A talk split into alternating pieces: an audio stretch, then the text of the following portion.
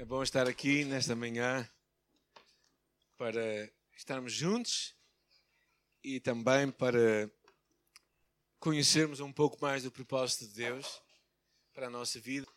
E uh, espero que Deus também possa tocar no teu coração neste dia. Vamos orar, está bem? Pedir que Deus fale conosco. Nós te agradecemos, nosso Deus e Pai, amoroso Salvador pastor da nossa alma, que falas a nossa vida e nos ajudes a ouvir a tua voz e a recebê-la como tua palavra, como ela é. E a te louvamos de coração, em nome de Jesus. Amém. Amém. Temos uma. Estamos numa série há várias semanas e uh, estamos já na reta final. Uh, eu não queria deixar de. Não queria interrompê-la, acho que era importante e, ainda que fosse tentado a fazê-la, decidi não, não ceder à tentação e falar o que estava predito para hoje, que é um tema um pouco forte, mas que eu acho que é importante nós falarmos, que tem a ver com crescimento, não é? O grande conselho desta carta, neste quarto capítulo de Salonicenses, é para nós não pararmos de crescer. A nossa fé, a nossa caminhada com Cristo. E, uh, e eu quero te desafiar verdadeiramente a abrir-se o teu coração hoje. Mas a ideia de que o crescimento que vamos falar não é crescimento físico, porque isso vocês encarregam-se vocês próprios, não é? é? Não é crescimento para a frente também, não é? Alguns de nós crescem mais para a frente do que para cima. Mas, numa certa altura da vida. Mas tem a ver com a nossa caminhada com Deus. E esta é uma carta incrível, escrita a uma igreja que estava a passar grandes dificuldades, foi perseguida, surgiu de uma forma muito espontânea, mas o grande desafio realmente era, era que houvesse algo a acontecer de uma forma constante. E eu gostava que tu hoje também fizesse uma paragem na tua vida e tentasses fazer um, um, é, um diagnóstico se estás ou não estás a crescer na tua caminhada com Deus. Bebés são bonitos, não é? Quem gosta de bebés? Agora eu gosto deles, particularmente porque não são os meus filhos. São os filhos dos meus filhos. Então é diferente. Eu também gostava quando eles eram pequenos, mas davam muito trabalho, não é? Agora, vocês imaginem um bebê grande, né? Um homem de barba rija com um bebê. Na verdade, é, é sobre isso que nós vamos falar. Né? Porque tu e eu podemos envelhecer na fé, mas não crescer. E há muita gente que está velha na fé, velha na igreja, mas não cresce. Uh, vamos ler a palavra de Deus, está bem? Em 1 Tessalonicenses, capítulo 4, e vamos ler por partes primeiro até ao versículo 8 e depois vamos continuar, eventualmente, se, se conseguimos chegar lá. Diz assim: Finalmente, irmãos, nós vos rogamos e exortamos no Senhor Jesus que, como de nós recebestes, quanto à maneira porque haveis de viver e agradar a Deus, efetivamente estás fazendo, continueis progredindo cada vez mais. Versículo 2 porque estáis inteirados de quantas instruções vos demos da parte do Senhor Jesus. Pois esta é a vontade de Deus, a vossa santificação, que vos abstenhais da prostituição. Cada um de vós saiba possuir o próprio corpo em santificação e honra, não com o desejo de lascívia, como os gentios que não conhecem a Deus, e que nesta matéria ninguém ofenda nem defrauda o seu irmão, porque o Senhor contra todas estas coisas, como antes vos avisamos e testificamos, claramente é o vingador.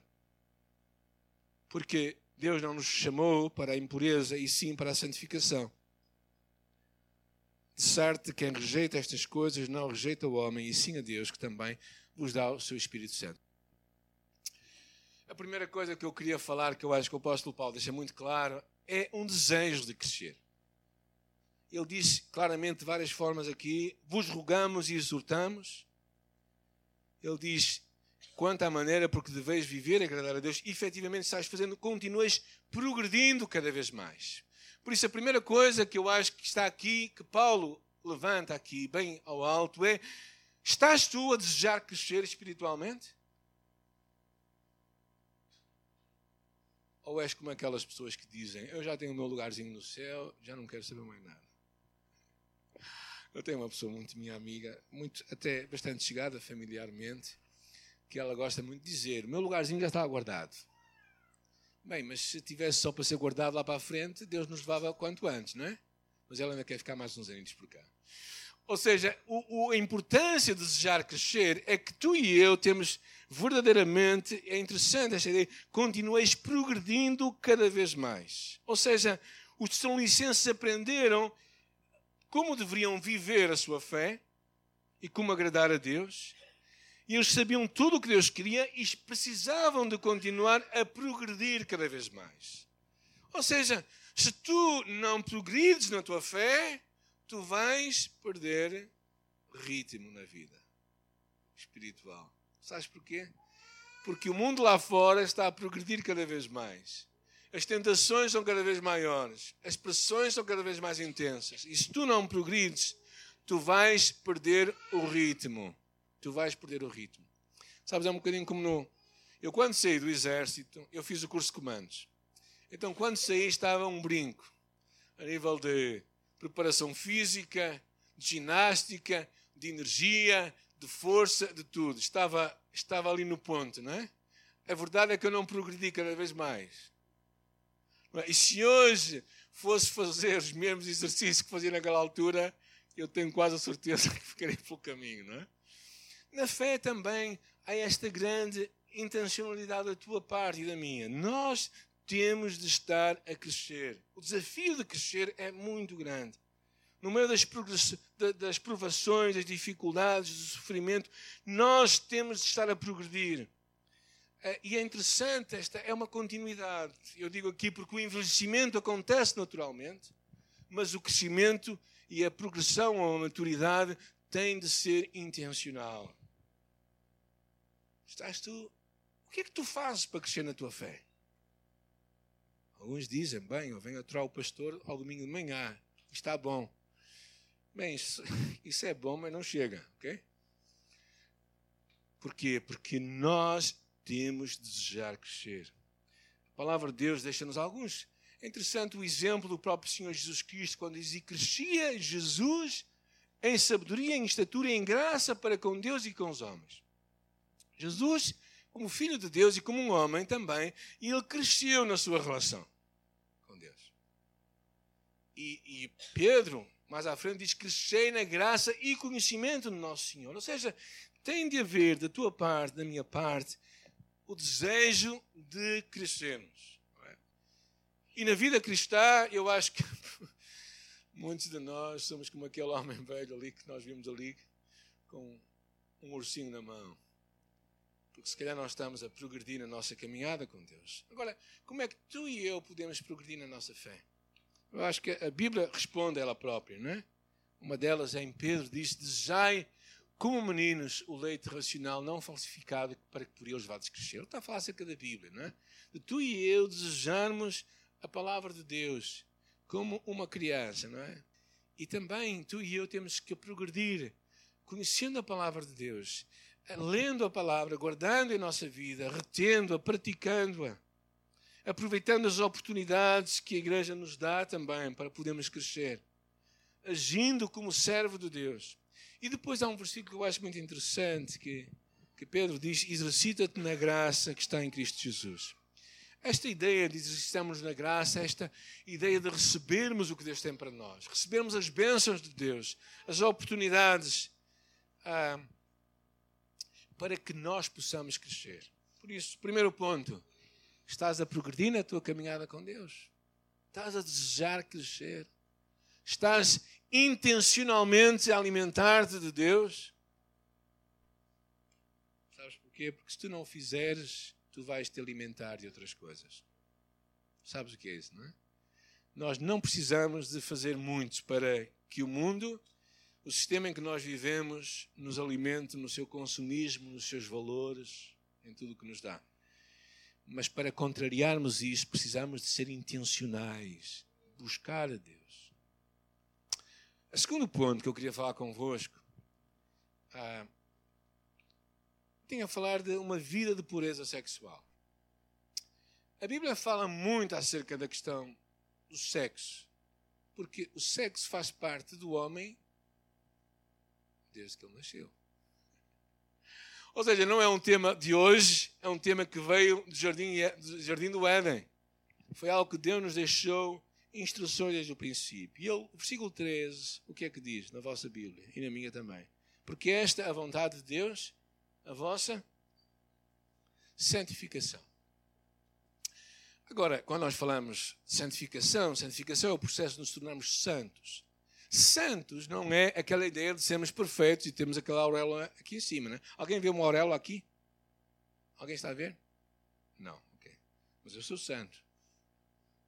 Como eu espero que tu também sejas santo. Mas uh, a ideia de santificação é, é algo que acontece na vida de todos aqueles que decidem usar a sua vida para aquilo que Deus quer. A palavra santo significa realmente separado para. Por exemplo, este, este apontador aqui é santo para mim. Porquê? Porque está separado para que eu use. Quando nós falamos de santificação, estamos a falar que nós deixamos de ter o propósito da nossa vida como se fosse para viver para nós próprios e passamos a usá-lo para viver para Deus. Então, isso é santificação. Enquanto que santidade é o estado de já sermos santos. Ou seja, quando nós pensamos neste tema, nós descobrimos que há três pontos no processo de santificação. Ao ponto que já aconteceu no passado, ou seja, tu e eu, Deus, Cristo morreu em teu lugar e em meu lugar, e por isso, quando tu e eu temos este encontro de amor com Jesus e nos arrependemos e nos voltamos para Ele, de todo o nosso coração, nós somos santos. Porquê? Porque somos separados para Deus. Isto é algo que acontece num abrir e fechar de olhos. Por outro lado, há algo que está acontecendo no presente. Porquê? Porque tu e eu não somos tudo aquilo que Deus quer que nós sejamos, verdade? Estamos num processo. Não é? Então, no presente, tu e eu temos todo o processo de nos tornarmos santos como Jesus. Ou seja, tu e eu temos o processo de nos tornarmos como Jesus, um processo de transformação da nossa vida. E isso tem a ver com a santidade também. Ou seja, no presente tu estás a tornar mais e mais como Jesus. Mas também a Bíblia fala que um dia nós seremos semelhantes a Ele. Seremos santos como Ele é. Ou seja, num abrir e fechar de olhos.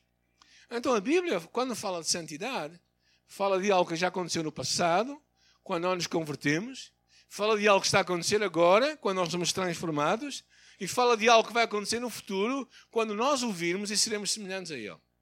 Bem, quanto ao futuro, tu não tens que te preocupar com nada, certo? Porque vai acontecer.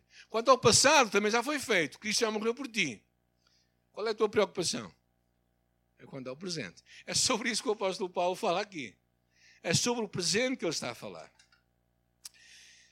E claro, ele, ele toca no assunto há dois mil anos atrás, gente. O apóstolo Paulo viveu há dois mil anos atrás. Fala de um problema de quando? De hoje. Um problema daqueles dias e um problema de hoje. E ele diz assim, ele diz, esta é a vontade de Deus, a vossa santificação, santificação que vos abstinhais da prostituição. Ou seja, o que é a prostituição? É, é ter relações fora de um ambiente estabelecido por Deus. Deus estabeleceu o casamento para que homem e mulher possam ter uma relação sexual e tudo o que é feito fora desta relação oficial, que é o casamento, é a prostituição.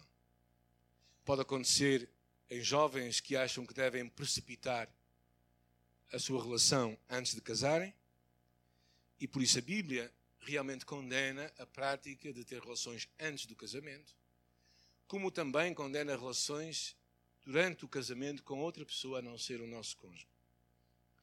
Claro que tu dizes assim, bem, mas a nossa sociedade tem evoluído muito. Pois tem evoluído para muitas coisas. É? Para coisas muito boas e coisas muito más. Na sociedade de hoje, pessoas parece que não se preocupam muito em ser virgens. Ou seja, é muito normal ter relações sexuais antes do casamento, dizem alguns ainda que toda a gente se calhar quer casar com alguém que é virgem. Uma outra coisa que nós percebemos é que depois de se casar, muita gente não se inibe de ter relações sexuais fora do casamento. Não pode é ser descoberto. Senão parece mal. E é curioso que. Curioso, talvez não muito curioso, mas pronto. que é triste é quando as pessoas são descobertas uma relação fora do casamento. O que vem em primeiro lugar não é o sentimento de pecado, mas é o sentimento de ter sido descoberto. E também hoje, nos dias de hoje, divórcio e recasamento é algo que se vai vendo cada vez como mais natural. Agora, ainda que a sociedade de hoje chame isso natural, para Deus isso não é natural. Não é o propósito de Deus para nós. Deus deixa-nos claras instruções para os solteiros não terem relações sexuais antes do casamento e para os casados não terem relações sexuais fora do casamento. É interessante que Jesus disse que, no Sermão da Montanha que a candeia do corpo são os olhos. Ou seja, pelos teus olhos tu trazes luz ou escuridão para ti. Claro que aqui traz-nos um claro problema de tu e eu nos perguntarmos onde é que param os meus olhos. Porque antes, para tu veres pornografia, tinhas que chegar a, uma, a um quiosque e comprar uma revista. Hoje, no teu quarto, ela entra lá para dentro. certo? Ou seja, tu e eu temos que perceber como é que a sociedade hoje nos está verdadeiramente a levar para um ambiente onde a, a fidelidade conjugal começa a ser muito questionada. E Paulo fala isto aqui neste capítulo. É um capítulo realmente rico neste, neste assunto. E eu acho que, como toda a Bíblia é para nós, este ensino é muito importante para nós, eu acho. Então, talvez algumas perguntas tu possas fazer, mas afinal, porque é que eu e tu devemos viver ou ser puros sexualmente? Primeira coisa que ele diz, uh, versículo 4, ele diz assim: que cada um de vós saiba possuir o próprio corpo em santificação e honra. Numa outra carta, em 1 Coríntios, capítulo 6, versículo 19, ele diz que o Espírito Santo habita em nós. Ou seja, o Deus Santo, Santo, Santo faz habitação na vida de cada um de nós, como filhos de Deus. Então, se o Deus Santo habita em mim, como é que eu tenho que viver? A não ser uma vida de santidade. A segunda coisa que ele fala aqui é que, é que nós, eu e tu, temos uma nova identidade. Ele diz claramente isso, não é? Não com o desejo de lascívia, mas como, como os gentios que não conhecem a Deus. Ou seja, tu e eu deixamos de ser pessoas que não conhecem a Deus e passamos a ser pessoas que conhecem a Deus. Não é? O que é que a Bíblia diz? Que nós somos filhos de Deus. Então, como filhos, não somos como animais que seguimos os nossos instintos. Quantos de vocês, depois de um casamento, arrependeu-se de ter comido ou bebido demais? Podem levantar a mão agora. É uma boa altura para confessar. Eu, já, eu, já, eu muitas vezes. A última vez foi no último casamento que fui. Ou seja, tu e eu podemos travar as coisas, não é? Tu e eu podemos perceber que aquilo não tem que ser mais forte do que eu, não é? Eu gosto de beber vinho, está bem? E gosto em particular de vinho verde. E beber vinho verde nos casamentos, porque eu não bebo pouco, moderadamente, mas não bebo, não bebo um copo de vinho num casamento, gente, ok? Agora vamos ser honestos. Também não bebo, se calhar não bebo uma garrafa, pelo menos de uma vez. Porque são muitas horas, posso ir bebendo aos poucos, ok? Estou a ser honesto, está bem? Uh, mas a verdade é uma, é que eu sei que aquilo me faz mal, o vinho verde, particularmente, não é? Então, quase sempre me arrependo mas é aquele arrependimento de não ser arrependimento, sabem? Aquele arrependimento que não é arrependimento. Uh, mas o que acontece? Porquê é que eu falo isto? Porque quando tu e eu nos tornamos filhos de Deus, somos filhos de Deus, temos uma nova identidade. Não temos que viver desenfreadamente sem pensar. Não, nós, como filhos de Deus, podemos e devemos fazer escolhas em nossa vida. Porquê? Porque no dia a dia vocês vivem isto. Quantas vezes vocês acordam de manhã e dizem assim: ah, hoje não me apetecia mesmo nada de trabalhar? Vocês não são o patrão, está bem? Vocês são um empregado, ok? Uh, e vocês dizem, não apetecia nada. E, não, e, e, quantas vezes? Eu não digo quantas vezes por semana, senão vocês vão levantar. São muitos, podem ser muitos dias, não é? Isso é mau. Mas vocês vão trabalhar por quê? Bem, eu sei porque têm que ganhar dinheiro. Não é, se calhar por ser responsável, têm que ganhar dinheiro. Vamos por assim as coisas. Mas a verdade é essa. Tu e eu, como, como pessoas, fazemos escolhas, pensamos nelas, não seguimos os nossos instintos meramente. Uh, lá no Brasil, achamos muito interessante os papagaios que lá haviam pequeninos, que, que, realmente eles têm uma companheira para toda a vida. E os agapones, que eu estou perto de adotar um agora, um agapone. Um agapone é um pequeno, é um pequeno papagaio. É, é um pássaro, parece um periquito, um papagaio. E os agapones também têm essa filosofia de serem fiéis à sua companheira toda a sua vida. Eles vão juntos, é muito interessante. Eu estava para ver como é que eles fazem a viuvez, mas não cheguei a esse ponto. Quando um fica viúvo, o que é que acontece com o outro? Não é? Uh, então eu acho que há esta ideia clara no versículo 5. Tu e eu temos uma nova identidade. Versículo 6. Porque é que nós devemos ser puros, não é? Versículo 6 fala: ninguém defrauda o seu irmão. Ou seja, quando tu e eu não somos fiéis ao nosso relacionamento, nós defraudamos, nós prejudicamos outra pessoa. Ah, ou seja, quando jovens se sentem enganados por terem relações sexuais com alguém que diz que o ama e que depois terminam o namoro e vão atrás de outro, casamento, de outro relacionamento. Ou seja, quando nós nos casamos, o nosso corpo e o nosso eu pertencem a outra pessoa. Por isso é que nós dizemos serão os dois uma só carne. Ou seja, o relacionamento fora do casamento, ou antes do casamento, nós defraudamos a outra pessoa. Nós prejudicamos a outra pessoa. E a última razão que o apóstolo Paulo dá, versículo 7, é porque esta é chamada de Deus para nós. E Pedro diz: Sede santos, porque eu sou santo, diz o Senhor. Ou seja, o que está a acontecer aqui é que é uma chamada clara para tu e eu vivermos num mundo em que esta questão de, de promiscuidade, esta questão de impureza é muito, é muito fácil de acontecer. Muito fácil, gente. É muito fácil e não é preciso muito. É? Hoje, hoje vivemos num mundo completamente invertido de valores. Nós que tivemos três rapazes, não é? nós costumamos dizer que estávamos mais seguros. Não é? Mas sabem que agora, diz, diz agora que as, as meninas são mais atiradiças do que os rapazes, não é? Vivamos num mundo completamente sem valores.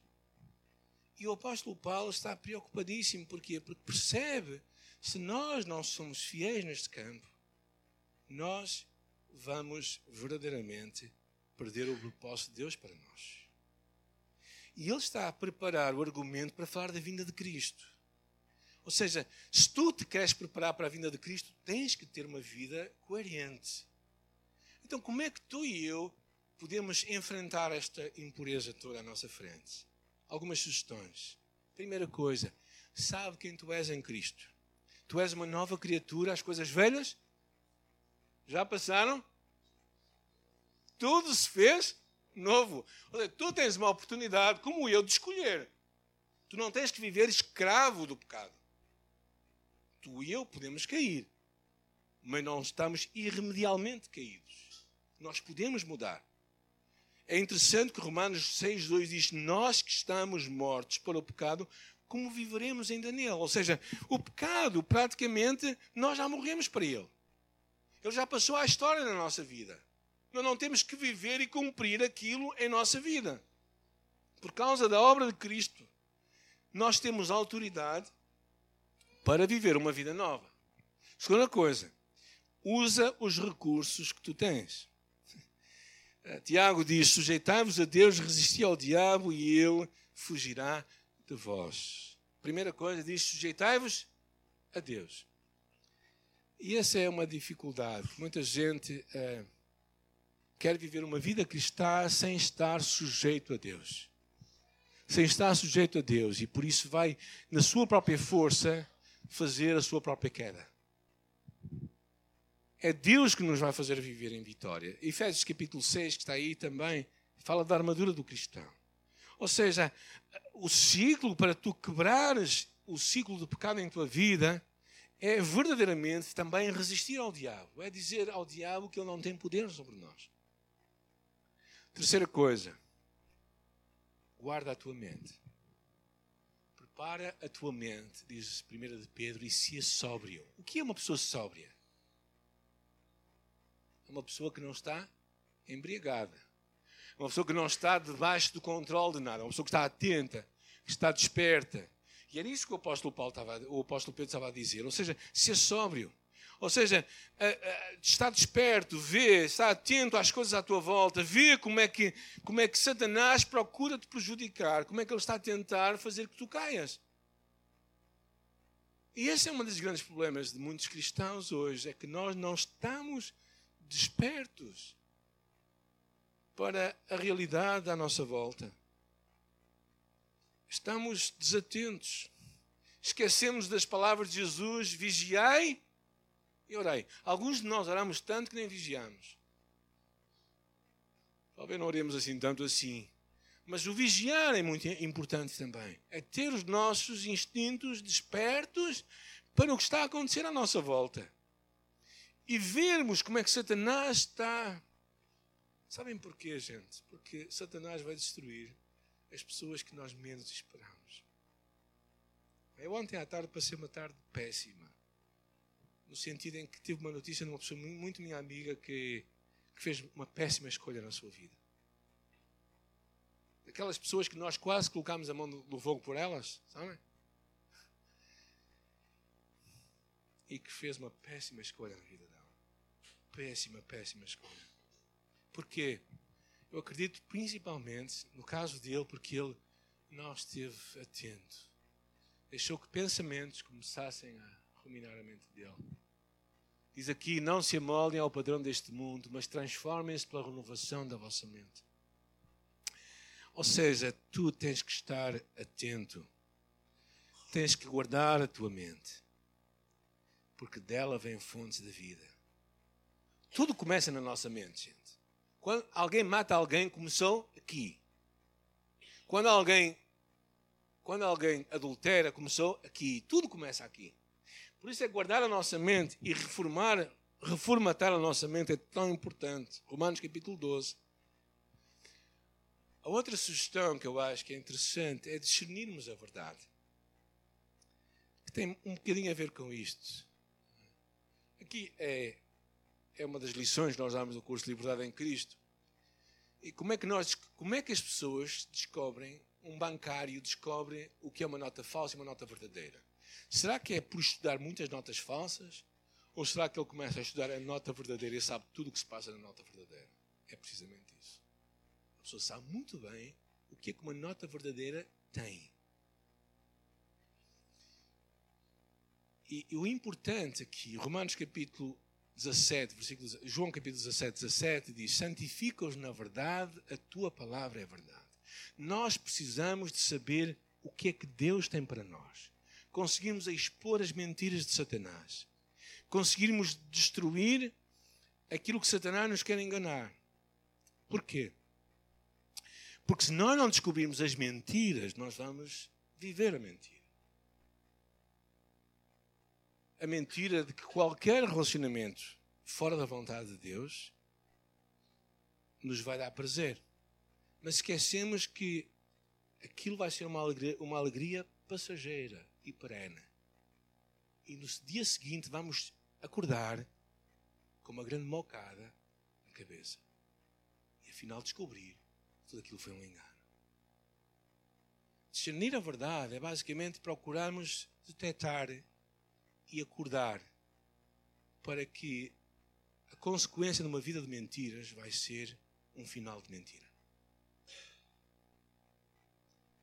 Esta manhã Deus nos despertou com isto. Sabe o que é isto? Alguém sabe o que é isto? É um fogo. Sabem como é que este fogo começou? Com um pequeno fogo. Com uma fogueira, com um fósforo, com um cigarro. Um pequeno desvio, uma pequena cedência, trará consequências dolorosas e duradouras. Para uma caminhada que trarás inferno à tua vida e à vida das pessoas que te amam. E Deus me incomodou muito esta manhã, mesmo muito. E, e, me disse: Não, tu tens que pregar esta mensagem hoje, porque haverá alguém que precisa de ouvir isto nesta manhã. Nós às vezes nos iludimos, iludimos pensando que as consequências não vão ser assim. Iludimos que é simplesmente um flirt, é simplesmente um pensamento, é simplesmente um desejo, que tudo vai terminar amanhã. Esquecemos que o término pode ser este. No final, no final, ninguém ganha.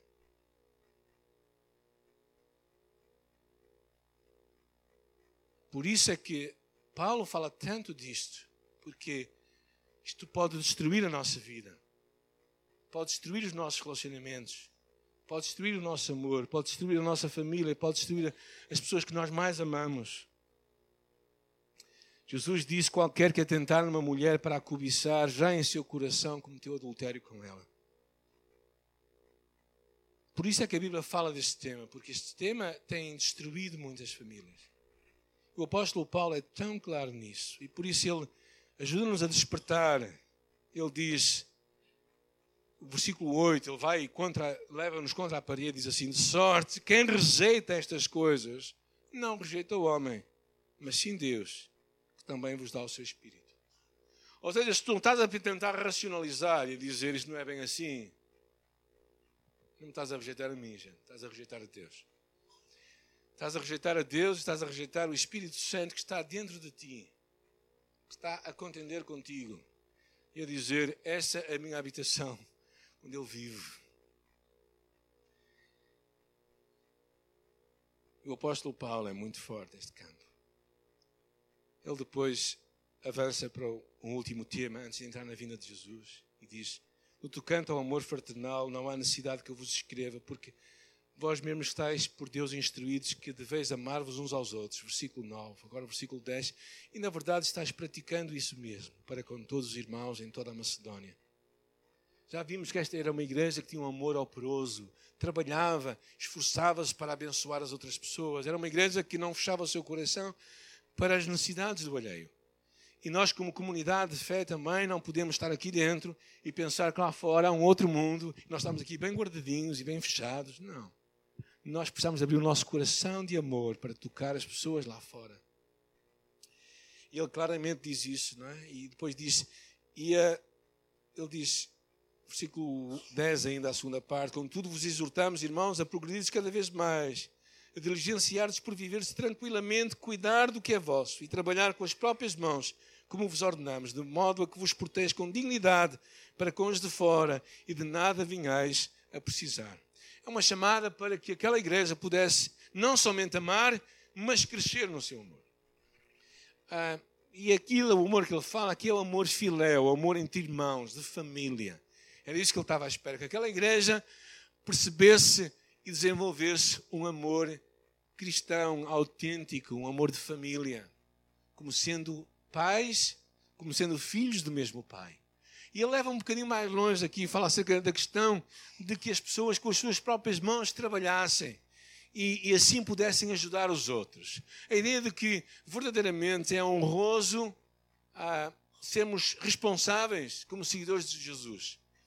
E no, no ambiente até do próprio trabalho, temos um testemunho a deixar. É muito interessante esta.